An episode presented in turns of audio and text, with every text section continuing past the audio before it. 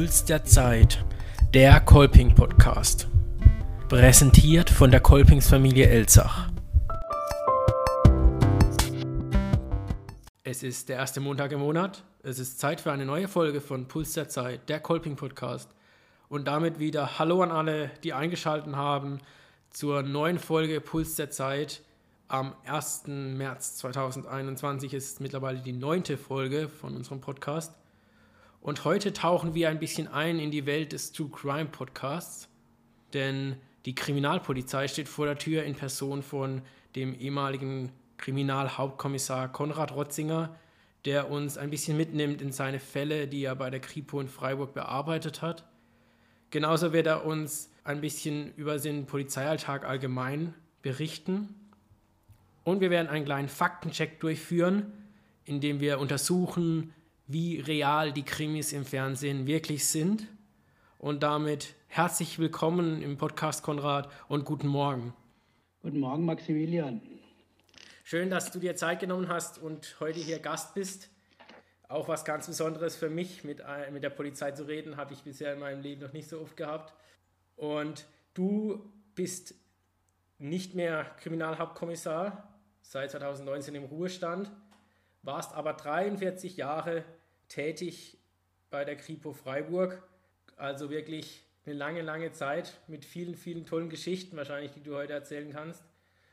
Am Anfang würde mich interessieren, wie eigentlich so ein Alltag eines Kriminalpolizisten, eines Kriminalhauptkommissars so aussieht.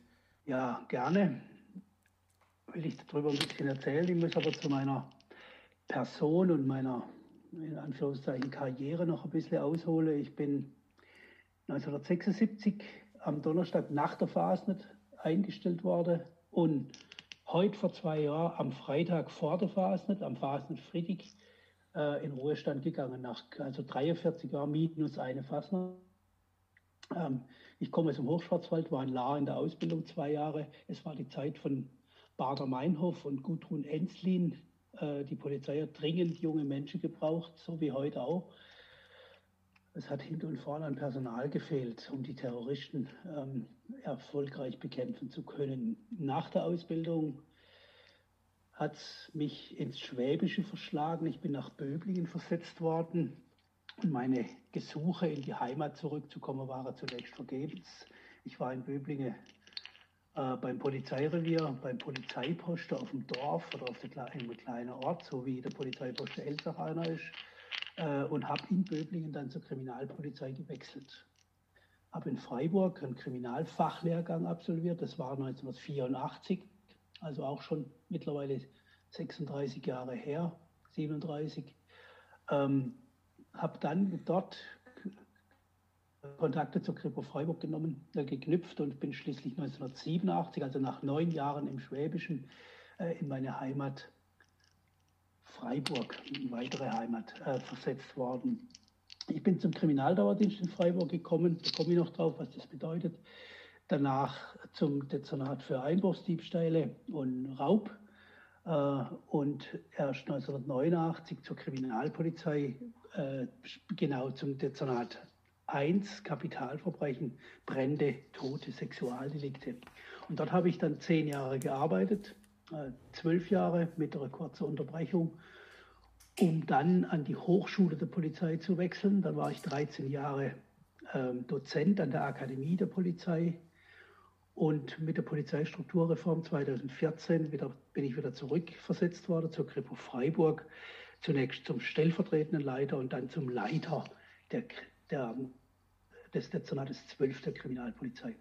So, und jetzt, wie sieht, zu deiner Frage, wie sieht der Alltag eines Kriminalhauptkommissars aus? Da muss man ein bisschen weiter ausholen. Ich habe es jetzt schon angerissen. Selbst ich, der eigentlich einen schmale äh, Werdegang hinter sich hat, hat viele verschiedene Verwendungen hinter sich gebracht. Das ist bei allen Polizeibeamten so. Äh, man startet in der Ausbildung, die ist allen gemeinsam und dann gibt es, dann zweige sich die, die, die Aufgabe schon auf. Ähm, eine Sparte der Polizei ist die Kriminalpolizei. Äh, neben der Verkehrspolizei, neben der Schutzpolizei, mit dem Streifendienst und so weiter. Da gibt es aber noch viele andere Spezialgebiete. Und selbst die Kriminalpolizei gliedert sich nochmal auf. Kriminalinspektion 1, wo ich die meiste Zeit zugebracht habe, Brände, Tote, Sexualdelikte, ähm, vermissten Sachen, ganz spezielle Tätigkeit ist noch der Umgang mit besonders rückfallgefährdeten Sexualstraftätern. Äh, ja, dann gibt es die Kriminalinspektion 2, die kümmert sich um Diebstahl, schwerer Diebstahl, Raub und Erpressung. Auch ein sehr spannendes Feld, wenn man da drin ist und dann äh, mal einen, einen Räuber äh, verfolgen kann und letztlich auch ermitteln kann. Die Kriminalinspektion 3 kümmert sich um Betrüger, also Menschen, die morgens aufstehen und sagen, wen könnte ich heute übers Ohr hauen, damit sich mein Vermögen vermehrt. Kriminalinspektion 4 kümmert sich um äh, Rauschgiftkriminalität, Verbrechen gegen das Rauschgift, äh, Rauschgiftgesetz und äh, organisierte Kriminalität. Da werden zum Beispiel solche sogenannte Anrufstraftäter verfolgt, Leute, die äh, bei älteren Menschen anrufen und sagen, ich bin dein Enkel, kennst mich nicht mehr und ich brauche jetzt 20.000 Euro, weil sonst komme ich ins Gefängnis. Oder die sagen, wir sind von der Polizei, man hat bei ihnen in der Nacht einen Einbrecher festgenommen und er hat einen Zettel dabei gehabt und auf dem Zettel stand auch ihr Name. Mir vermutet, dass in nächster Zeit bei Ihnen eingebrochen wird. Äh, wenn Sie mehr Bargeldsache, äh, Bargeld oder Wertsache daheim haben, richten Sie es zusammen. Wir kommen in den nächsten Stunden vorbei und holen die Sache ab. Sowas wird dort bearbeitet. Dann haben wir eine spezielle Inspektion für äh, Cybercrime, also Internetermittlungen, aber auch Auswertung von Handys und, und, und äh, aufgezeichneten Daten. Dann gibt es den Staatsschutz, der eigene Inspektion, Rechts- und Linkskriminalität, Rechts- und Linksradikalismus, Islamismus und äh, wenn man jetzt alle äh, höre jeden Tag, der, der Attentat von Berlin hätte nicht stattfinden müssen, wenn die Polizei richtig funktioniert hätte. Ein sogenanntes Gefährdermanagement. Es gibt viele Menschen im Land, von denen man äh, annimmt, sie könnten eines Tages einen Anschlag verüben und die im Auge zu behalten und sagen, Achtung, jetzt wird er gefährlich, jetzt macht er das, macht das. Das ist Aufgabe der Kriminalinspektion 6. Dann haben wir die Inspektion 7 noch, äh, der Kriminaldauerdienst, die Feuerwehr der Polizei, das ist äh, der Kriminalpolizei, das ist so, ähm, wenn nachts oder am Wochenende irgendwo äh, jemand ums Leben kommt oder ein Feuer ausbricht, ein größeres Brandstiftung stattfindet, dann kommt die Kriminalpolizei in Form des Kriminaldauerdienstes, macht erstmal die ersten Ermittlungen. Am Montag werden die dann dem Fachdezernat übergeben. Und dann haben wir noch die Inspektion 8, Kriminaltechnik, Spurensicherung und Auswertung der gesicherten Spuren. Dann gibt es aber auch noch Sonderdienststellen wie das Landeskriminalamt oder auch die Prävention. Ich möchte nicht näher darauf eingehen, will nur am Schluss sagen zu dem allem, äh, der, der Alltag eines Polizeibeamten, eines Kriminalbeamten, egal von welchem Dienstgrad, äh, ist je nachdem, wo er eingesetzt wird, äh, ganz andere. Die Vorgesetzten versuchen immer, jeden Menschen so einzusetzen, dass er die optimale Leistung bringen kann, was für ihn dann total toll und befriedigend ist und was auch für die Dienststelle den größtmöglichen Erfolg bringt. Jetzt, wie sieht es in der Kriminalinspektion 1 aus? Wie sieht so ein Alltag aus? jeder kriegt im Laufe der Zeit seine Fälle, um die er sich zu kümmern hat. Das ist vielleicht mal äh, äh, fahrlässige Tötung, wo jemand äh, auf der Baustelle ums Leben gekommen ist, weil vielleicht der Chef äh, nicht dafür gesorgt hat, dass das Gerücht, Gerücht ordnungsgemäß steht. Ich habe jetzt einen Fall vor Augen, der sich vor wenigen Tagen in der Gutacht zugetragen hat. Da ist ein relativ junger Mann von einer Mauer erdrückt worden. Äh, da untersucht jetzt die Kriminalpolizei, wer außerdem, der selber jetzt verstorben ist, hat noch Verantwortung dafür, dass der ums Leben gekommen ist. Auch das ist kein Mordfall, sondern eine fahrlässige Tötung allenfalls, äh, ist aber sehr, sehr, sehr arbeitsintensiv. Ähm, es muss viel geschrieben werden, alles, was der Ermittler erfährt, und er äh, muss er irgendwie zu Papier bringen, beziehungsweise dokumentieren, ob es jetzt Papier ist oder elektronisches Medium, ist egal. Äh, sehr viel muss geschrieben werden dann äh, kommt eine Situation, wo ein Kollege sagt, du, ich bräuchte äh, Unterstützung, ich muss morgen Durchsuchung machen, dann muss der Kollege oder lässt der Kollege seinen eigenen Fall liegen, hilft der andere Kollege und wenn er wieder frei ist, macht er am eigenen Fall weiter. Und so ist das alles verzahnt ineinander, also total spannend. Äh, in dem Beruf weiß man morgens nie, wie der Tag verläuft, wenn man in den Dezernat in der Inspektion morgens in den Dienst kommt. Keine Ahnung, wann und wie der Feierabend aussehen wird. Eine ganz spannende Geschichte ist was dort angesiedelt ist, der Umgang mit rückfallgefährdeten Sexualstraftätern. Das sind Menschen, die gebüßt haben, die fertig sind, die die Haft abgesessen haben, aber trotzdem noch gefährlich sind. Das heißt, man weiß von denen genau, wenn sie Gelegenheit kriege, wieder ein Kind anzufassen, dann machen sie es auch. Und denen zu helfen, dass sie auf dem Pfad der Tugend bleiben, indem man sie jede Woche einmal aufsucht und zweimal äh, sie kommen lässt, auf die Tische mit ihnen redet und muss man verschauen, dass man die äh, auf, dem, ja, auf dem Kurs hält. Und was ich jetzt noch aufgeschrieben habe auf meinem Notizzettel, was dazu kommt, selbstverständlich irgendwie zwischen reinflicke, der Dienstsport, der ist vorgeschrieben für Polizeibeamte, äh, Selbstverteidigungsübungen für jeden und Schießen. Man kann ein Schießgewehr oder Pistole mit sich rumtragen, wenn man nicht weiß, wie sie geht und das nicht aus dem FF beherrscht, dann hat es keinen Wert. Dann passieren mehr Unfälle, als das alles wert ist. Das war im Schnellgalopp meine Antwort auf die Frage, wie sieht der Alltag eines Kriminalbeamten aus? Ja, vielen Dank ähm, für die Ausführungen. Ja. Klingt echt sehr, sehr spannend und abwechslungsreich. Wie du auch gesagt hast, da ist jeder Tag unterschiedlich und man weiß nie, wie lange man arbeitet kann schon sein, dass man da auch äh, Wochenende durcharbeitet, oder? Je nach Fall. Absolut, absolut. Äh, also ein 8-Stunden-Tag kann es geben, mhm. ist aber, äh, ja, man muss auch immer Schwer, Schwerpunkte setzen. Wenn ich jetzt äh, einen Fall habe, der eigentlich nötig macht, dass ich jetzt da dranbleibe und weitermache, dann kann es sein, dass ich daheim was Wichtiges habe. Nämlich mein Kind ist krank oder hat Kindergeburtstag und ein Haufen andere eingeladen und meine Frau rödelt sich allen ab und ich sage, oh, ich muss jetzt noch eine Vernehmung machen von irgendeinem, die ich genauso gut morgen machen kann. Da muss man Schwerpunkte setzen. Das ist sehr, sehr, sehr schwierig und wenn man es dann macht, wenn man sich dann von der Dienststelle äh, verabschiedet und sagt, ich mache morgen weiter, ich kann heute nicht mehr, äh, dann schwingt im Kopf immer mit, oh je, oh je, hoffentlich holt mir dieses nicht ein und fällt mir irgendwann vor die Füße. Ja.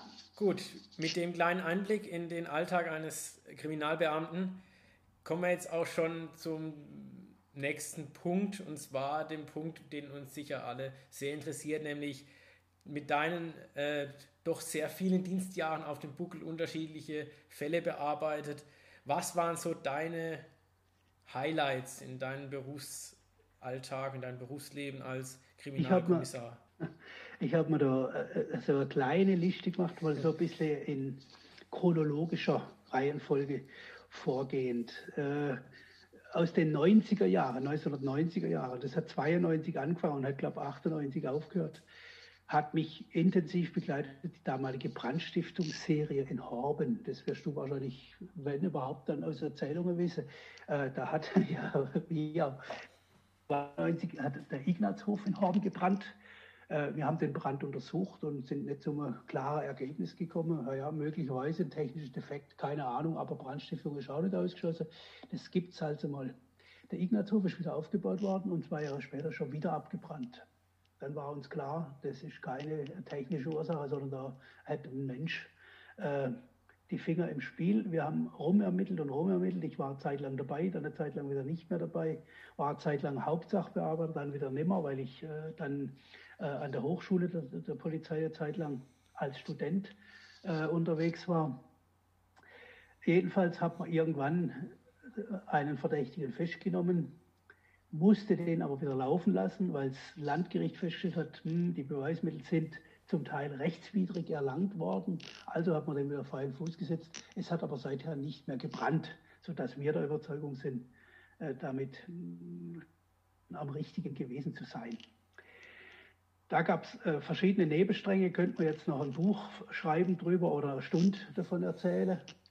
Ähm, aber ich habe schon bin jetzt schon beim nächsten Fall im Jahr 1999 bzw. 2000, genauer gesagt in der Silvesternacht 99 2000 ähm, ist in Freiburg ein junges Mädchen äh, mit dem Linienbus in eine falsche Richtung gefahren, ist dann immer heimgekommen, ist äh, per Anhalter heimgefahren. Ich kürze jetzt stark ab, äh, ist dort aber an den Falschen geraten und ist schließlich ermordet worden, umgebracht worden. Der Mann hat sich äh, man spricht in der Fachsprache vom sogenannten, Overkill, an dem mm, Körper des Mädchens noch total ausgetobt, hat es über das Töten hinaus noch schwerst verletzt.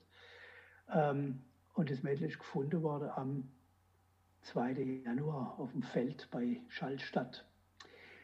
Äh, um die Frage von vorhin, kann man das trennen, Privat und Beruf? Ich hatte an Weihnachten 99, also ein paar Tage zuvor, mein erstes Handy geschenkt bekommen. ähm, am 2. Januar war ich mit meiner Tochter zum Skifahren, das war ein Sonntag. Äh, und er hat das Handy gestellt und an der Telefonnummer habe ich gesagt, dass ich sehe, dass das die Dienststelle ist. Da bin ich aber nicht dran gegangen, weil wenn ich kein Handy gehabt hätte, hätte sie mich auch nicht gekriegt, wenn ich beim Skifahren war. So war meine Denke damals. Und jetzt bin ich mit meiner Tochter beim Skifahren und wenn ich da damit fertig bin, dann kümmere ich mich wieder ums Böse in der Welt. Also ich, war das fertig und dann habe ich um 5 Uhr, äh, als wir wieder beim Auto waren, auf die Dienststelle angerufen. Dann hat es gesagt, ja, wir haben einen Mord, du bist der Hauptsachbearbeiter ah, danke, dass ich das auch erfahre, ich komme. Dann bin ich heimgefahren, habe meine Skiklamotte ausgezogen, kurz unter die Dusche und dann auf die Dienststelle. Das war am Sonntagabend um, äh, um 7 Uhr war dann auf der Dienststelle und am nächsten Abend um 7 oder 8 bin ich wieder heimgekommen. Also dann geht es schon einmal eine Nacht durch und einen, und einen Tag durch. Interessanterweise ging es dann äh, am, am, übernächsten Tag, am Dienstag drauf, wieder rund um die Uhr, weil wir am, am Nachmittag einen Tatverdächtigen festgenommen und der musste dann befragt werden. Und der hat äh, von sich aus gesagt, er weiß es nicht mehr, er weiß es nicht mehr. Und wir sind ihm, ja, nach einem halben Jahr war er in der Lage, mit uns darüber zu sprechen, dass er es getan hat, wie er es getan hat und hauptsächlich, warum er es getan hat. Das Warum ist nämlich extrem wichtig, um dem Menschen die gerechte Strafe äh, zukommen zu lassen. Es ist ein Unterschied, ob man jemanden kurz, äh, weil, weil man austickt, weil er einen Reiz bis aufs Blut äh, irgendwo die Treppe runterstößt oder ob man jemanden von langer Hand geplant in den Hinterhalt lockt und dann übel quält und, und, und misshandelt. Und das rauszukriegen war spannend. Daneben musste ich noch über die ganze Zeit die Schwester und die Mutter des Opfers betreuen musste mich also halbtags um die Beschuldigte kümmern und am Nachmittag dann äh, um die Angehörige. Das hat mich innerlich sehr stark beansprucht und das ist schon äh, etwas. Ja, äh, spannend war die Gerichtsverhandlung. Die Mutter hat gefragt, ob sie mit mir dahin kann zur Urteilsverkündung. Sag ja, ja, klar, kein Problem. Und dann ist der Mensch, äh, ist der Richter vorne aufgestanden und gesagt, im Namen des Volkes, bla bla bla, äh, wird der Herr so und so wegen Mordes zu einer Freiheitsstrafe von 13 Jahren verurteilt. Die Mutter hat mich gepackt am Arm, hat mich angeschaut und dann sage ich, Moment, da kommt noch was. Aber es kam nichts mehr. Es war blankes Entsetzen überall, dass man für so eine Tat nur 13 Jahre kriegt. Die Staatsanwaltschaft und ein Jahr später kam dann die Revisionsverhandlung und da ist er dann zu lebenslanger Freiheitsstrafe verurteilt worden. Mittlerweile ist er im Gefängnis verstorben. Äh, ja, das war das, im Jahr 2000, liegt also auch schon 21 Jahre zurück. Dann habe ich einen spannenden Fall gehabt, auch in dem Jahr äh, oder in der zweiten Hälfte des Jahres 2000. Ein Chirurg von der Uniklinik Freiburg ähm, hat zig Operationen äh, durchgeführt, Knochenoperationen, also chirurgische Behandlungen von Gelenken und oder sagen wir hunderte durchgeführt und zig davon vermurkst. Also so, dass die Menschen, die vorher noch einigermaßen gehen konnten, hinterher nichts mehr, gar nicht mehr laufen konnten oder äh, also extrem schwierig und ein extrem schwieriger Mensch auch. Ähm, da haben sich andere Ärzte aufgelehnt und den angezeigt. Aber das ist ganz schwierig zu ermitteln. Ich muss von jedem, jedem Patienten vernehmen, dem seine Unterlagen zusammensuchen. Am Schluss ist er zu einer Bewährungsstrafe verurteilt wurde, aber aus dem Dienst entfernt wurde, was auch eine riesige Prozessiererei war zwischen dem Land Baden-Württemberg und dem Arzt. Und ständig hat man auf unsere, auf meine Ermittlungen zurückgegriffen. Dann kommt eben dieser Break in meiner ähm, Biografie.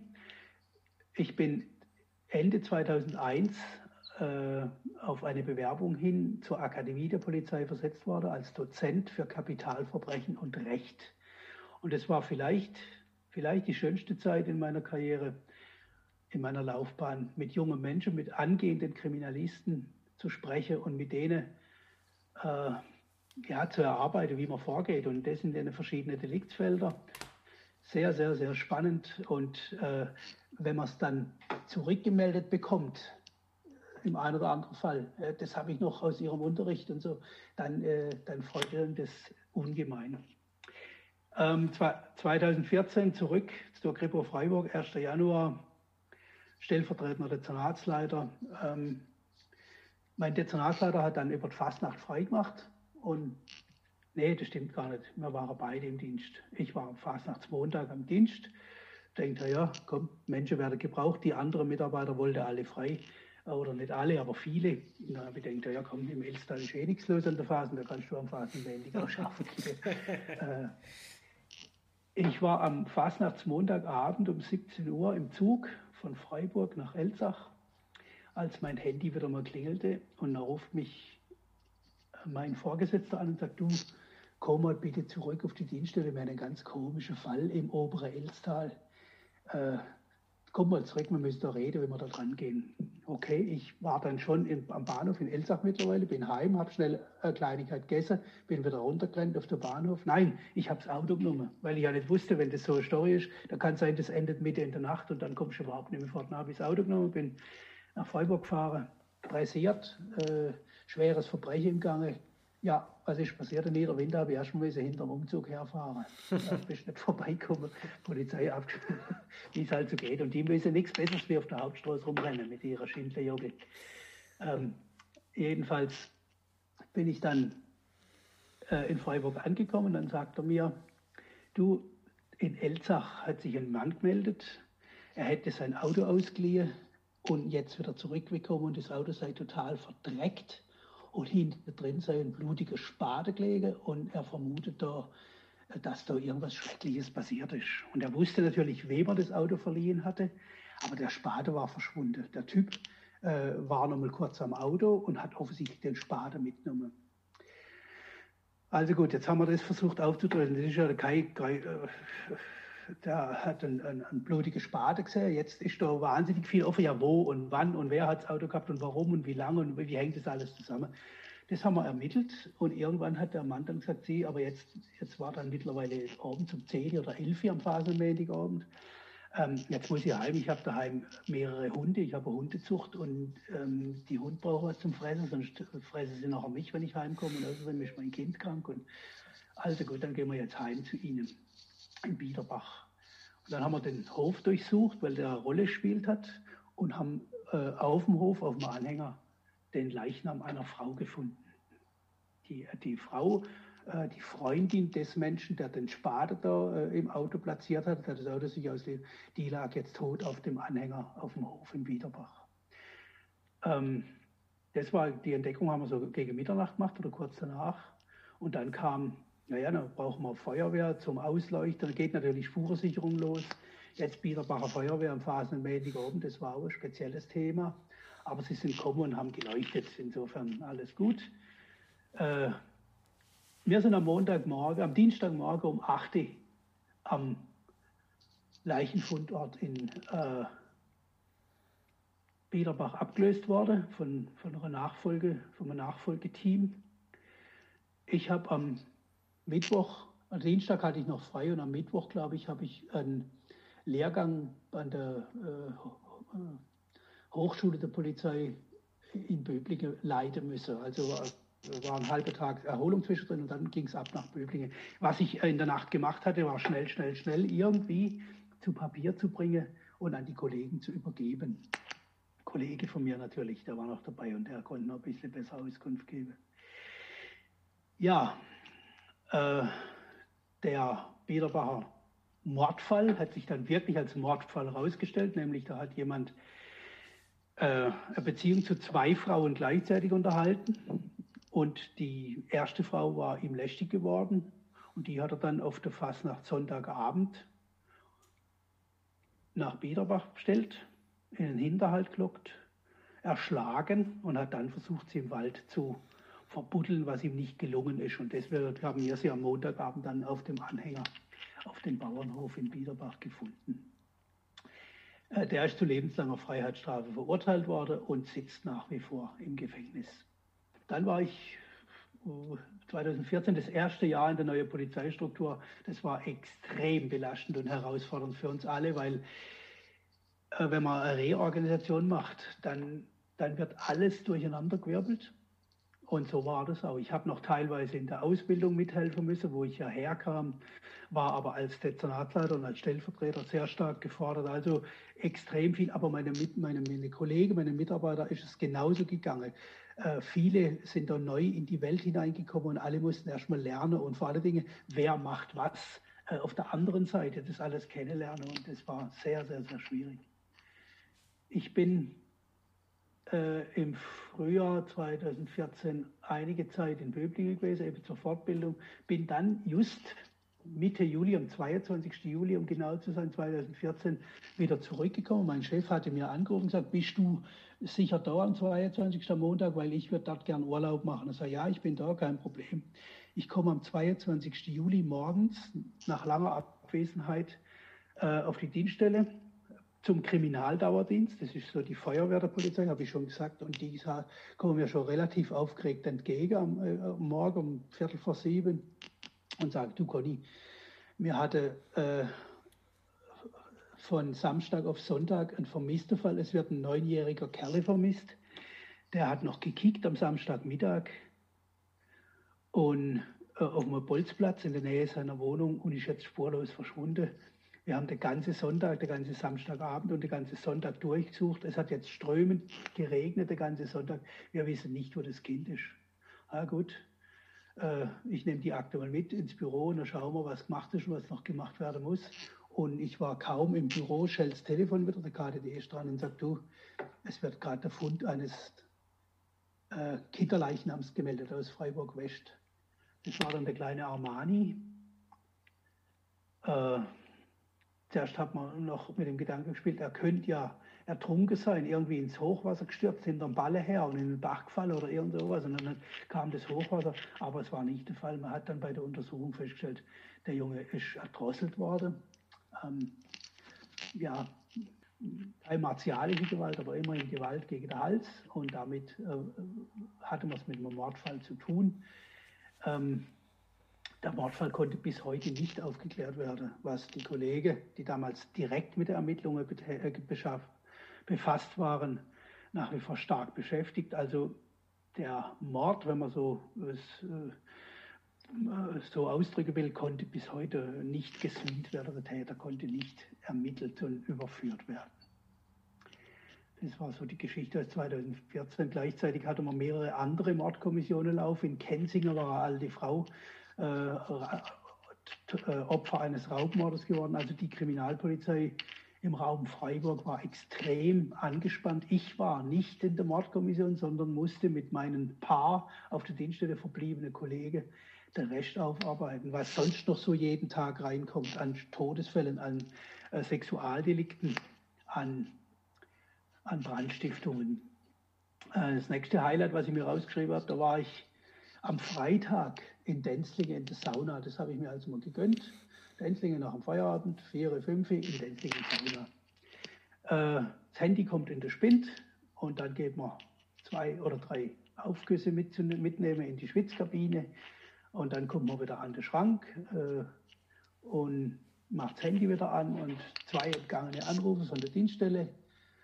Äh, Conny, komm schnell auf die Dienststelle, wir haben ein totes, äh, wie alt war der? fünf, fünf Jahre, wir haben tote Fünfjährige im Hochschwarzwald.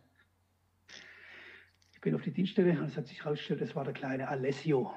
Alessio war von seinem Pflegevater totgeschlagen worden. Der Pflegevater hat es nicht absichtlich getan. Er hat ihn schließlich, den schwer verletzten Junge, noch in die Arztpraxis gefahren und gesagt, oh, Treppe runterfalle, ich weiß nicht, was ich machen soll. Und in der Arztpraxis konnte ihm dann aber nicht mehr geholfen werden der kleine Kerl ist verstorben. Das Bittere an der Geschichte ist, dass mir im Sommer des Jahres, also im Sommer 2014, äh, einen Hinweis aus der Uni-Kinderklinik bekommen habe, dass man dort einen viereinhalbjährigen jungen Kerl äh, behandelt, der offensichtlich schwer körperlich misshandelt wurde.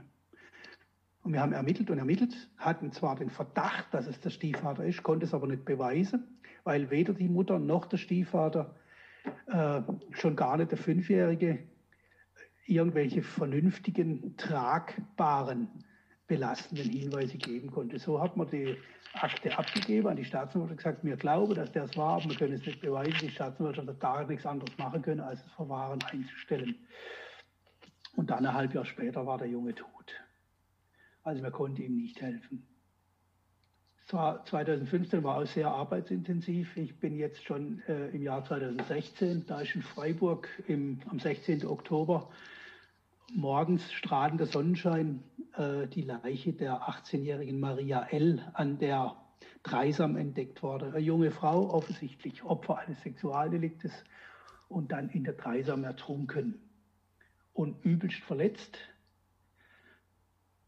Äh, das ist ein Delikt, was einen natürlich herausfordert. Eine junge Studentin aus Freiburg, ähm, das hat die, die Bürger unglaublich aufgewühlt. Und als dann äh, nur sechs oder sieben Wochen später in Endinge eine Joggerin, die Caroline, verschwunden ist und auch ein paar Tage später im Wald ähm, aufgefunden wurde, tot aufgefunden wurde und auch Opfer eines Sexualdelikts mit ganz, ganz ähnlichen Verletzungsmustern. Da hat man gesagt, das gibt es doch nicht. Äh, da ist im Südbadischen ein, ein Mehrfachtäter, um nicht zu sagen ein Serientäter unterwegs. Es ist dann gelungen, jetzt zurück zur Maria L. aus, äh, die an der Dreisam gestorben ist, hinterm, hinterm Dreisamstadion. Ähm, dort hat die Kriminaltechnik in einem Gebüsch, das man abgesägt hatte und nach Stuttgart ins Kriminaltechnische Institut transportiert hatte, ein Haar gefunden. Und das, der, der, der, äh, der Mensch im Labor in Stuttgart hat dieses Haar in dem Gestrüpp gefunden und hat festgestellt, ups, das ist interessant, es ist relativ lang und hat zwei unterschiedliche, unterschiedliche Farben. Äh, aus dem Haar konnte dann DNA gewonnen werden, aber allein der Hinweis, wir haben es mit dem Täter äh, oder bei dem Täter höchstwahrscheinlich mit einem Menschen zu tun, der relativ langes Haupthaar trägt und das Haar hat zwei Farben, also blondiert. Das Haupthaar ist eigentlich dunkel, aber die vordere Hälfte ist blondiert. Mit dem Hinweis hat man äh, junge Polizeibeamte aus Bruchsal, aus der Bereitschaftspolizei geholt und gesagt, schaut euch alle Videos an aus der Freiburger Straßenbahn von der Nacht zum 16. Oktober und schaut mal, ob ihr irgendwo einen entdeckt, der längere Haare hat und vielleicht unterschiedlich gefärbt. Und tatsächlich hat sich noch am Tag eine junge Frau gemeldet, der Polizeimeister, Anwärter, und gesagt, ich habe ich hab da einen, der könnte sein, schaut euch mal an. Und dann hat man sich die Bilder aus der, aus der äh, Videoüberwachung äh, rangeholt. Und langer Rede, kurzer Sinn. Man hat dann gesagt, ja, der könnte sein, schauen wir, dass wir den kriegen, der wohnt da und da. Also da ist er eingestiegen, da ist er ausgestiegen. Und da, wo er ausgestiegen ist, schon möglicherweise aus seiner Wohnung. Dort schauen wir mal, ob uns der äh, vielleicht irgendwie auf der Straße begegnet. Und tatsächlich wieder einen halben Tag später hat der Polizeiposten äh, Freiburg-Littenweiler gesagt, schau mal, da läuft einer, der könnte auf das Phantombild passen und hat ihn festgenommen. Dann geht es schnell, dann kommt die Speichelprobe, die wird zum LKA geflogen, die sagen, die Spuren vom Leichnam und von, den, von dem Spurenleger und das Haar stimmen überein. Ähm, und dann oh, war klar, das war unser Täter, unser Mörder, der 17-Jährige, oder später hat sich herausgestellt, er ist gar nicht 17, sondern viel älter, äh, ein, ein, Flüchtling, der unter falschen Personalien aus, aus äh, Griechen, über Griechenland nach gekommen war, der in Griechenland schon ein Versuchungstötungsdelikt begangen hatte. Ähm, ja, und der wurde dann im Jahr 2017 auch zu lebenslanger Freiheitsstrafe verurteilt. Mit anschließender Sicherungsverwahrung. Das ist auch juristisch nochmal spannend gewesen, ja. Und äh, äh, alle Welt hat gesagt, das, das kann kein zweiter Täter sein. Und trotzdem wollte man auch nicht glauben, dass in dem kleinen Raum äh, Freiburg-Endinge zwei unterschiedliche Menschen äh, Frauen umbringen auf fast die gleiche Art und Weise. Und doch war es so, der äh, Mörder der Jokerin von Endingen konnte auch überführt werden. Das war ein Lkw-Fahrer, der zuvor in Kufstein in Tirol schon eine andere junge Frau getötet hatte dem ist man über Mautdaten und seinem LKW auf die Spur gekommen und Handydaten und so weiter. Das ist auch eine spannende Geschichte, aber es würde zu weit führen, wenn ich da ähm, ausholen wollte. 2013, jetzt hat sich der Vermisstenfall Maria zugetragen. Die junge Maria war 13 Jahre alt und ist daheim verschwunden, wie sich herausgestellt hat, mit dem zwei, damals 52 Jahre alte Bernhard H. Äh, also sie ist wohl freiwillig daheim abgehauen, aber es ist natürlich nicht erlaubt, äh, fremde Kinder einfach mitzunehmen. Und wie sich später herausgestellt hat, mit denen auch noch Sex zu haben. Deshalb ist der Bernhard H. wegen Kindesentziehung und sexuellen Missbrauch seines Kindes äh, überführt worden, aber der Reihe nach. Das Mädchen war ähm, insgesamt fünf Jahre vermisst. Man hat sie gesucht. Ähm, in Polen ist ein Auto gefunden worden, das auf der Bernhard H. zugelassen wurde. Der Hund, den die beiden dabei hatten, ist in Polen an einen Gartenzaun gebunden worden. Man hat Einige haben gesagt, ja, die sind weitergezogen irgendwie. Andere haben gesagt, ja, wenn der das Auto stehen lässt und der Hund anbindet, dann leben die beide schon nicht mehr. Also man hat überhaupt nicht gewusst, was mit dem Mädchen ist und mit ihrem Begleiter, mit seinem Begleiter. Äh, die Fahndung war im Gange. Immer wenn man wieder einen öffentlichen Aufruf gemacht hat, äh, Maria, Maria, die auch heißen, wird gesucht. Dann sind Hinweise eingegangen aus aller Welt. Meistens waren es aber Leute, die gesagt haben, ah, jetzt haben wir gerade im Fernsehen gesehen, die Maria wird gesucht. Wir waren das letzte Jahr auf Lanzarote und dort haben wir sie gesehen. Mit dem Hinweis kannst du nichts anfangen, weil äh, das, vermutlich war es von dem und dem Hotel. Dann hat man der Interpol die Leute die, die Polizisten hingeschickt, die haben natürlich nichts mehr ermitteln können nach einem halben Jahr. Oder die Leute rufen an und sagen, ich habe sie gestern im Bus in Mannheim gesehen, von Käfertal nach äh, in der Jungbusch fahren.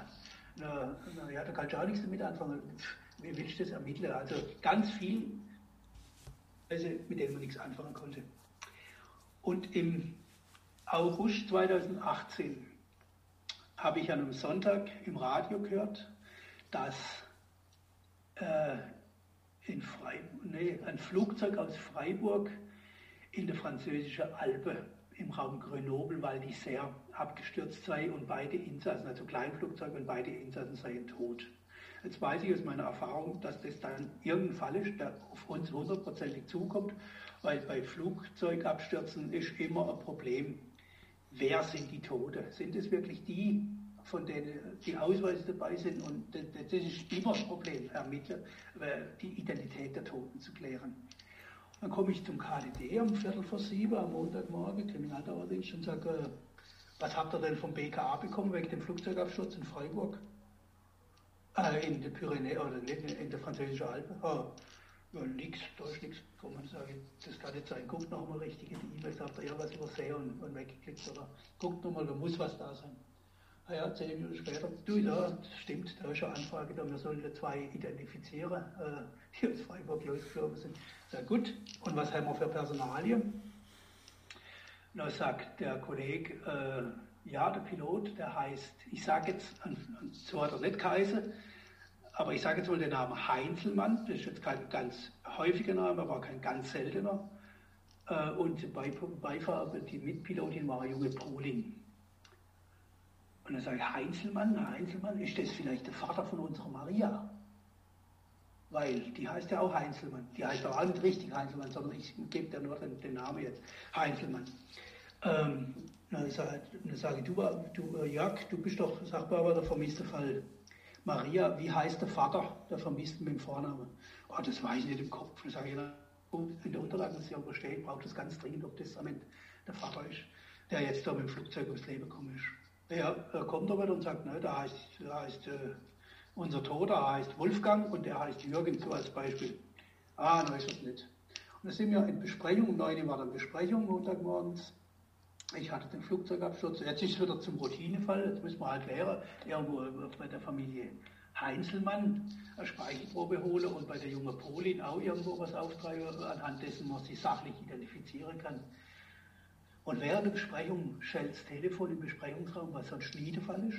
Das lassen wir normalerweise auch schellen, aber es hat überhaupt nicht aufgehört. Und dann habe ich, äh, ist meine Mitarbeiterin ans Telefon, hat abgenommen, sagt zweimal ja, legt den Hörer wieder auf und hat Tränen in den Augen und sagt, Maria ist wieder da. Habe ich gesagt, was? Maria Einzelmann ist am selben Tag äh, nach Hause gekommen und hat sich bei der Mutter gemeldet, wie ein Mensch mit dem gleichen Familienname äh, mit dem Flugzeug abgestürzt war. Mir, ich habe, ich weiß nicht, hatte ich hohe oder niedrige Blutdruck? Ich habe nicht gewusst, mir gerade alles gedreht. Ich weiß nicht, ob man, ob man das nachvollziehen kann. Unglaublich, was da auf uns eingestürzt ist, auf mich persönlich auch. Und dann habe ich natürlich gesagt, los, sofort jemand raus, äh, mit der Maria Kontakt aufnehmen, irgendwie in die Kaste kriegen, was in den letzten fünf Jahren mit ihr passiert ist und wie alles sich entwickelt hat. Und dann hat sie uns äh, erzählt, wie sie ihr gegangen ist und ähm, die Berichterstattung in der Presse hat dann auch dazu geführt, dass die italienische Polizei, noch bevor wir das konnte, äh, in dem Kaff, wo die zwei waren, äh, den, den äh, Begleiter, den Bernhard H. Punkt, ausfindig machen konnte und festnehmen konnte und dann später an die, an die Freiburger Justiz überstellen. Der ist mittlerweile auch verurteilt. Freiheitsstrafe, äh, ich glaube, sechs Jahre und anschließend Sicherungsverwahrung, weil wenn man den nicht einsperrt, macht er sowas wieder.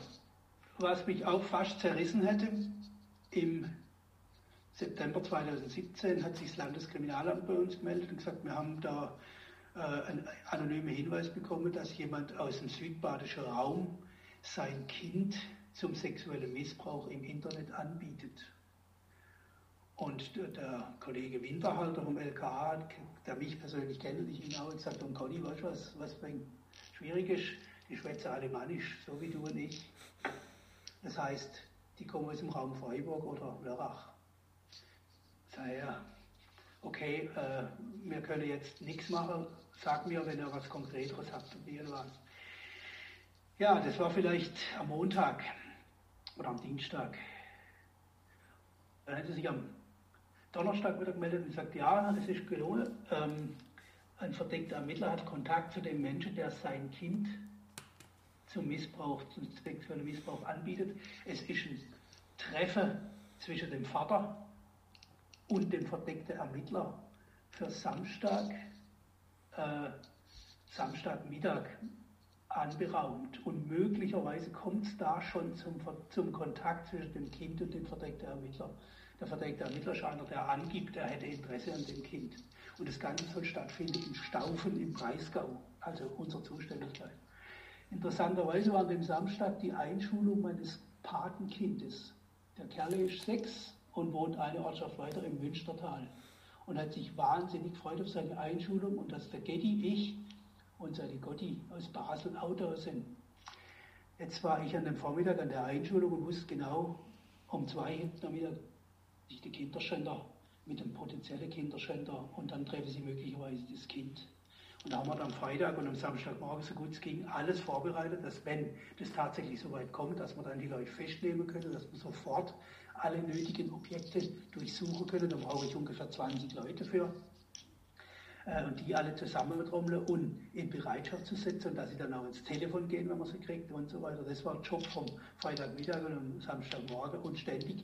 Und ich bin da in der Schuleinschulungsfeier und muss nebenher äh, mit dem LKA telefonieren und meinem DJ. Das hat mich aber fast zerrissen und zeigt aber, so geht es eigentlich jedem, der in Verantwortung steht, in so einem Job.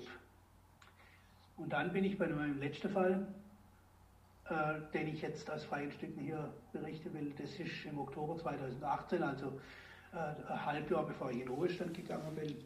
Auch wieder morgens zum Kriminaldauerdienst, Montagmorgen. Äh, und ich sage mir, Conny, mir ein abartiger Fall, wenn das stimmt. Beim Revier Waldkirch ist eine junge Frau aufgetaucht am Sonntagmorgen und die gibt an, und es ist nicht äh, daran zu zweifeln, dass es stimmt, was sie sagt. Sie ist in Freiburg in einer Diskothek in der Nacht von Freitag auf Samstag von zehn bis zwölf Männern vergewaltigt worden. Äh, Waldkirch, wie, Wald, wieso Wald, wie kommt die nach Waldkirch? Das war so, ah ja, die hat äh, die Nacht am Samstag hat sie irgendwie in Freiburg noch zugebracht bei irgendwelchen Helfern und dann hat sie sich an gemeinsame Bekannter erinnert, die sie aus Elsach kennt und die zwei Buben oder einer von denen, die sie am Freitag in Stuttgart kennengelernt hat, die haben sie dann abgeholt in Freiburg und haben sie zur Polizei in Waldkirch gebracht, weil sie die halt kannte. Und so nahm das Ding seinen Lauf. Das ist der Ausgang oder der, die, der, des Megaprozesses wo nachher, glaube ich, zwölf oder 13 Männer äh, auf der Anklagebank saßen in Freiburg. Ähm, man hat dem 18-jährigen Mädle Ecstasy-Tablette verkauft und noch eine gratis dazugegeben die hat sich völlig abgeschossen oder Mann hat sie abgeschossen und hat dann ihren Zustand auf brutalste Art und Weise, auf niederträchtigste Art und Weise ausgenutzt. Ja, und äh, während die Ermittlungen im, auf höchsten Touren liefen, bin ich aus dem Geschäft ausgestiegen. Jetzt habe ich da noch was ganz Spannendes, was auch nochmal äh, auf, auf, der Rückseite von meinem Notizzettel eine, finde ich, nette Anekdote. Äh, in Freiburg gab es einen Mann, der immer wieder in die Straßenbahn eingestiegen ist und dort junge Frauen als Exhibitionist belästigt hat. Er hat die junge Frau in so eine Ecke gedrängt, ein relativ voluminöser Mensch, hat die, die Mädels waren sind gerade im Ecke so verschwunden, haben sich da so reingedrückt äh, und der hat der Hoseladen aufgemacht und hat angefangen an sich selber rumzumachen. Vor den verängstigten Mädels, junge Frauen, also nicht Kinder gerade, aber auch keine richtig gestandene Erwachsene die haben Angst gehabt ohne Ende. Der Mann war relativ gut zu beschreiben, hat immer so Umhängetaschen, man hat ja die Videobilder von dem und hat auch relativ lange Haare so zusammengebunden. Jetzt haben wir die Bilder von dem ausgedruckt und haben sie nach langem Hin und Her, es ist ja gar nicht so einfach im Datenschutz, ähm, an die Straßenbahnfahrer ausgegeben und gesagt, wenn der bei euch einsteigt, bitte Polizei rufen. Und dann kam es eines Morgens, äh, das Revier Nord hat auf der, beim, beim Hundsmatteweg einen aus der Straßenbahn gehalten. Der, der, der Straßenbahnfahrer hat kalt und gesagt, der Typ, der Frau belästigt, ist bei mir in der Bahn. Ich bleibe hier stehen und lasse die Türe zu, bis die Polizei da ist. Gesagt, getan, ein Mann, ein Wort. Die Polizei war vor Ort, hat ihn mitgenommen. Es hat sich herausgestellt, das war unser Mann. Eine Woche später hat der Kripo-Leiter gesagt, der mutige Straßenbahnfahrer, der kriegt von uns einen Preis. Den, äh, den will ich bei mir ein Büro habe und möchte mich in aller Form bei dem bedanken. Und hat mich dann angeguckt und gesagt, kommst du dazu? Und die Sachbearbeiterin noch, jawohl, so machen wir es. Jetzt sind wir da hochgekommen ins Büro vom Chef, meine Kollegin und ich, und haben gedacht, und da sitzt da der Straßenbahnfahrer in seiner Straßenbahnuniform, der guckt mich an und sagt, dich kenne ich. Sage, ja, ich dich auch. Aber woher? Und sagt er, von der Fischerhütte in Biederbach. ist das ein Biederbacher, das ein Biederbacher oder ein Mensch, der dort lebt und äh, oft an der Fischerhütte zu tun hat. Ja, das war die Geschichte, die ich so schnell äh, mal geschrieben habe. Äh. Ja, ähm, erstmal vielen Dank für die Einblicke. Es war, denke ich, spannender als Aktezeichen XY mit Rudi Zerner am Mittwochabend. Die ganze Geschichte jetzt von dir. Ähm, wir haben jetzt zum Glück relativ wenig mit der Kripo zu tun. Ähm, wenn wir die Kripo sehen, dann meistens im Fernsehen, zum Beispiel am Sonntagabend im Tatort oder die ganzen Sokos, die es jetzt so gibt im Fernsehen. Ähm, jetzt ähm, würde ich gerne mit dir als erfahrener Kriminalist ähm, darüber sprechen, was denn eigentlich äh, wahr ist an den ganzen Kripo äh, im Fernsehen und was äh, sozusagen künstlerische Freiheit ist, um das mal so auszudrücken. Dazu habe ich ein kleines Spiel, nämlich einen Faktencheck Tatort. Und ich würde einfach ein paar Fakten jetzt äh, aufsagen und du kannst kurz Stellung dazu beziehen, ob, ob das so wirkt, in Realität so ist oder ob das einfach im Film so erfunden wurde. Und zwar ähm, der erste Punkt wäre, in den, zum Beispiel, hauptsächlich in den Tatorts die Kommissare mit ihren Autos, zum Beispiel äh, ähm, der Kölner Tatort mit äh, ihren privaten alten Oldtimern und so. Ist es so oder fährt der Kommissar normale Dienstautos? Ja, auf der Dienststelle gibt es einen Pool von Dienstwagen, das sind alle vom selben Hersteller, da macht das Land einen Vertrag und dann äh, das Land Baden-Württemberg liest, zurzeit ist Daimler-Benz der Leasinggeber, äh, eine ganze Flotte von Autos und der Kommissar nimmt dann das Auto, das gerade da ist. Also es gibt keine Oldtimers bei der, bei der Polizei und bei der Kriminalpolizei. Sondern äh, irgendein Auto ist der Reihe, das jetzt gerade da ist. Also Privatautos werden da auch nicht genutzt? Normal nicht. Es kann einen Extremfall mal geben, wenn wir jetzt auf der Fahrt vom Wohnort zum Dienstort oder andersrum irgendwas passiert. Äh, ich sehe irgendwas, ich sehe einen, den ich sowieso gerade suche, dann werde ich mit meinem Privatauto hinterherfahren. Aber die absolute Ausnahme, beziehungsweise nein, es gibt es nicht. Okay. Und wie ist es eigentlich mit der Kleidungsordnung? Ähm, also es gibt ja einmal die Uniformen, aber ähm, als Zivilpolizist gibt es da bestimmte äh, ähm, Regeln, was man anziehen muss oder jeder wie er will? Dresscode. Ja, genau, der Dresscode. Also äh, das hat sich verändert. Das hat sich verändert in den, äh, in den Jahren. Also als ich angefangen habe bei der Kripo 1984, da war die Krawatte durchaus üblich, auch im täglichen Dienst. Äh, ich finde es heute noch klasse, wenn ein Kriminalbeamter ordentlich gekleidet, vielleicht sogar mit einer Krawatte am Morgen dasteht und sagt, guten Morgen, wir haben einen Durchsuchungsbeschluss. Dann kommt es ganz anders her, wenn einer äh, mit dem letzten T-Shirt daherkommt. Andererseits, wir haben Fahnder, die sollen nicht auffallen, die sollen man nicht als Polizist erkennen, äh, die sollen sich auch atypisch kleiden. Mhm. Ähm, da gibt es eine ganz große Bandbreite. Äh, man zieht sich anständig an, nicht publik. Man muss ja mit einem Arzt oder mit einem Rechtsanwalt oder mit einem Bürgermeister äh, oder äh, ja, mit Menschen unterschiedlicher, mit einem Bauunternehmer äh, auf Augenhöhe sich unterhalten können. Und mit einer dreckigen Jeans komme ich nirgends gut an, ja. egal was es ist. Also äh, da ist jeder, äh, wenn auf sich gestellt, äh, die Vorschriften, wie sie mal waren, gibt es nicht, was es partout nicht geben soll, sind kurze Hose im Dienst. Ja. Auch im Hochsommer nicht. Wer ernst genommen will, hat eine lange Hose an. Wir sehen auch keinen Arzt mit kurzer Hose oder einen Anwalt mit kurzer Hose. Zumindest nicht, wenn sie am Geld, wenn, sind, wenn sie am Geld verdienen sind. In der Freizeit ist was anderes natürlich. Klar. Ähm, dann fällt auch immer auf, wenn die Kommissare meistens ja sogar relativ früh am Tatort eintreffen, meistens äh, direkt mit der Schutzpolizei und das Verhalten am Tatort. Also ähm, dann gehen sie selbst auf Spurensuche an der Leiche und finden irgendwelche Spuren. Wie läuft es in Realität ab? Das Problem ist, wenn ein Toter irgendwo liegt, dann hat man noch keine Ahnung, was dahinter steckt. Und die Kriminalpolizei kommt erst, wenn der Arzt einen nicht natürlichen Tod festgestellt hat. Oder wenn es ganz offensichtlich ist, also wenn jemand einen Schädel eingeschlagen hat oder ein Loch im Kopf von, einer, von, einer, von einem Geschoss, dann kommt die Kripo sofort. Aber wenn das erkannt wird, dann wird abgesperrt und dann haben nur die Spurensicherer haben Zugang zum eigentlichen Tatort. Also Ermittler, so wie es im, wie es im Fernsehen kommt, kommen niemals bis zur Leiche vor. Das heißt, die kommen schon vor, aber erst dann, wenn die Spurensicherer sagen, wir sind fertig, äh, ihr könnt jetzt nichts mehr kaputt machen, ihr könnt keine Schuhspuren mehr vertrampeln, zertrampeln, ihr könnt keine äh, Hautschuhe mehr irgendwie umlagern oder könnt auch nichts mehr verschleppen. Dann kommen die Ermittler, die Befragungen durchführen, erst an der Leichnam vor. Also die müssen sich am Anfang in der heutigen Zeit mit Fotos begnügen, die ihnen ähm, übermittelt werden vom Kriminaltechniker. Ist ja auch kein Problem mehr heutzutage. Ja. Dann im Laufe der Ermittlungen in so einem Film äh, kommt es meistens dann, wenn man dann eine Ahnung hat, wer der Täter sein könnte, zu häufig zu Einzelgängen der Kommissare. Also die Kommissare spielen dann den Helden mit gezogener Waffe äh, in wirklich äh, Gebiete, wo man denkt, okay, da wäre vielleicht Verstärkung notwendig gewesen. Wie ist das in Realität?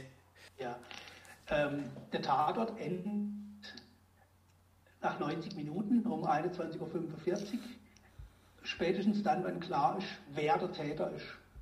Dann beginnt aber die Arbeit der Ermittler eigentlich erst. Dann muss nämlich bewiesen, gerichtsfest nachgewiesen werden, dass er es war mhm. und vor allen Dingen aus welchem Antrieb, aus welchem Motiv heraus er es begangen hat. Es beginnt dann eigentlich erst, wenn, also um 21.46 Uhr beginnt die eigentliche Arbeit. Von, äh, für Ermittler. Und was immer wieder auffällt, es, es wird nichts dokumentiert. Und das ist das, was die richtige Kriminalpolizei am meisten auffällt, dass alles haarklein niedergeschrieben werden muss, weil ein Jahr später ist der Prozess und dann weiß keiner mehr ganz genau, wo jetzt die Zigarettenkläge ist und wie das ganz genau war. Und, und das alles spielt eine Rolle. Okay. Und so diese Einzelgänge der Kommissare, die gibt es wahrscheinlich in Realität auch nicht. Da kommt dann die große Maschinerie, oder? Wenn dann irgendwelche zu Festnahmen kommt oder so. Absolut. Also ja, das, ja äh, im Gegensatz zu der Tatortermittler aus dem Fernsehen haben die richtige Kriminalität die meisten keinen Tick, sondern machen, äh, wie es vorgeschrieben ist. Also wenn ich den Elsacher Fall, äh, der Elsacher Taler vom letzten Mal angucke, von der Fastnacht, der am Sonntagabend, glaube ich, ausgestrahlt worden ist. Ja. Oder was, Sonntag vor, ich weiß es nicht. Ähm, absolut undenkbar, dass man so säuft, dann mit der Kollegin noch in die Kiste steigt und mit Zeuge und Beschuldigte versucht, äh, im halbbesoffenen Kopf an ein Geständnis zu kommen, das ist ein No-Go. Das hat mit der Realität 0,0 zu tun. Ich war einige äh, Folgen lang Berater für den Tatort, ARD-Tatort, habe auch dieses Drehbuch gelesen und habe denen auch geschrieben, Leute, es ist völlig irrational und unrealistisch, aber da ist natürlich die Kunst frei. Die können dann schreiben und drehen, was sie wollen, egal was der Berater vorher gesagt, vorher gesagt hat. Auch der ähm, Zunftmeister Becherer hatte nicht äh, durchschlagenden Einfluss darauf, was über die Schuld gezeigt mhm. wurde. ja. Ähm, schaust du selber Krimis an? Oder hast du genug von dem Mord und Totschlag? Ja, wenn jetzt wieder Krimis kommen, wo mich das Thema interessiert, oder der Drehort Freiburg oder äh, ja, Ludwigshafen finde ich auch spannend, äh, dann gucke ich sie mir an, aber also ich muss nicht jeden Tag ein Krimi sehen, weil es ist wirklich zum Teil Hanebüchen und Haarsträuben, was äh, zusammenkommt. Und dann äh, muss ich sagen, sind die die, die Handlungen teilweise so abstrus, dass es mir nicht immer gelingt, von Anfang bis zum Schluss dran zu bleiben und so im Blick zu behalten. ja. Das ist vielleicht, hängt vielleicht mit dem Alter zusammen. Du, und von deiner Geschichte von vorher hattest du ja schon genug Krimis und Tatort äh, in deinem Leben. Ja, und ähm, also nichts ist so spannend wie das Leben. Ja, das stimmt. Kommen wir nun ja. relativ zum Schluss äh, der Aufnahme. Und zwar, mhm. du hast schon in deinen ähm, Erzählungen, in deinen Anekdoten viel mit vielen Menschen zu tun gehabt, die wirklich böse waren, ähm, Verbrecher, Mörder. Ja. Wie kann man, wenn man täglich mit solchen Menschen zu tun hat und auch denen gegenüber sitzt, ähm, trotzdem immer wieder das Gute im Menschen zu sehen und auch den Glauben daran nicht zu verlieren? Ja, ja. Ähm, weiß ich gar nicht, ob man das ob man das muss. Ähm, ich habe mich so verstanden, da, oder ich verstehe meine Arbeit dass ich darauf zu achten habe, dass man sich an die Regeln hält, die, die die Gesellschaft sich gegeben hat. Das Strafgesetzbuch ist im Grunde nichts anderes als, das fein, als die fein ausformulierten zehn Gebote aus dem Alten Testament. Du sollst nicht töten, du sollst nicht Ehe brechen, du sollst nicht stehlen, du sollst kein falsches Zeugnis geben und so weiter. Also im Grunde gibt es dann ein paar Detailparagraphen, die das genau beschreiben. Ähm, das Menschenbild ist meines Erachtens entscheidend. Wir haben es mit Menschen zu tun, egal ob die jetzt was Böses gemacht haben, ob die Zeugen sind oder Opfer. Wir haben es mit Menschen zu tun und ähm, es ist unser Job, unsere Aufgabe in der Gesellschaft, auf jeden Fall die Menschenwürde jedes Beteiligten zu achten. Also ein Opfer eines Deliktes oder ein Angehöriger eines Getöteten sind Menschen, um die wir uns sehr, sehr, sehr kümmern müssen und schaue, dass die nicht noch mehr Schaden nehmen, als sie durch das, durch das Delikt schon äh, haben. Dann Zeugen müssen wir natürlich auch sorgfältig behandeln und, und anständig. Die Beschuldigten sind mir äh, ein Anliegen wenn ich jemanden ins Gefängnis gebracht habe, was relativ oft vorgekommen ist, habe ich hinterher mir immer gedacht, ist das jetzt richtig, jetzt ist die Tür zu, der, der kommt jetzt lange, lange Jahre nicht mehr da aus, aus dem, aus dem, äh, in die Freiheit. Der kann aus dem Fenster gucken, aber er kann nirgends mehr hin und sich mit irgendjemandem treffen oder irgendwas unternehmen, der sitzt im Loch. Und wenn man da mal drin war im Gefängnis, das man von innen gesehen hat, dann kann man erahnen, was es bedeutet, da jahrelang drin zu sein. Und das ist ein schwerer Einschnitt in die Biografie eines Menschen. Und da muss man sorgfältig mit uns gehen. Wir müssen anständig mit den Menschen umgehen. Unser Job als Polizei ist es, äh, die Fakten zusammenzutragen, damit der andere Instanz, nämlich das Gericht, über die Strafe entscheiden kann. Strafen ist nicht unser Ansatz. Deswegen werden wir auch Verbrecher anständig behandeln. Man kann äh, eine erkennungsdienstliche Behandlung zum Beispiel, also wenn die Fingerabdrücke genommen werden, wenn eine Blutprobe genommen wird, wenn jemand fotografiert und vermessen wird, dann kann man das so und so machen, grob, oder man kann es anständig machen. Äh, man kann mit so jemandem normal reden, vielleicht weil man weiß, der hat außer dir, Polizisten, keinen anderen Gesprächspartner. Nie, mit niemandem kann er darüber reden, dass, dass er sein Kind umgebracht hat oder seine Frau äh, schlecht behandelt hat. Mit niemandem kann er darüber reden, mit dir allenfalls gib ihm die Chance dazu. Wenn es ganz gut läuft, legt er dir Geständnis ab und wir haben noch ein zweites Beweismittel gegen ihn, was für ihn wieder von Vorteil sein kann, weil ein Geständnis sich ja auch strafmildernd auswirken kann.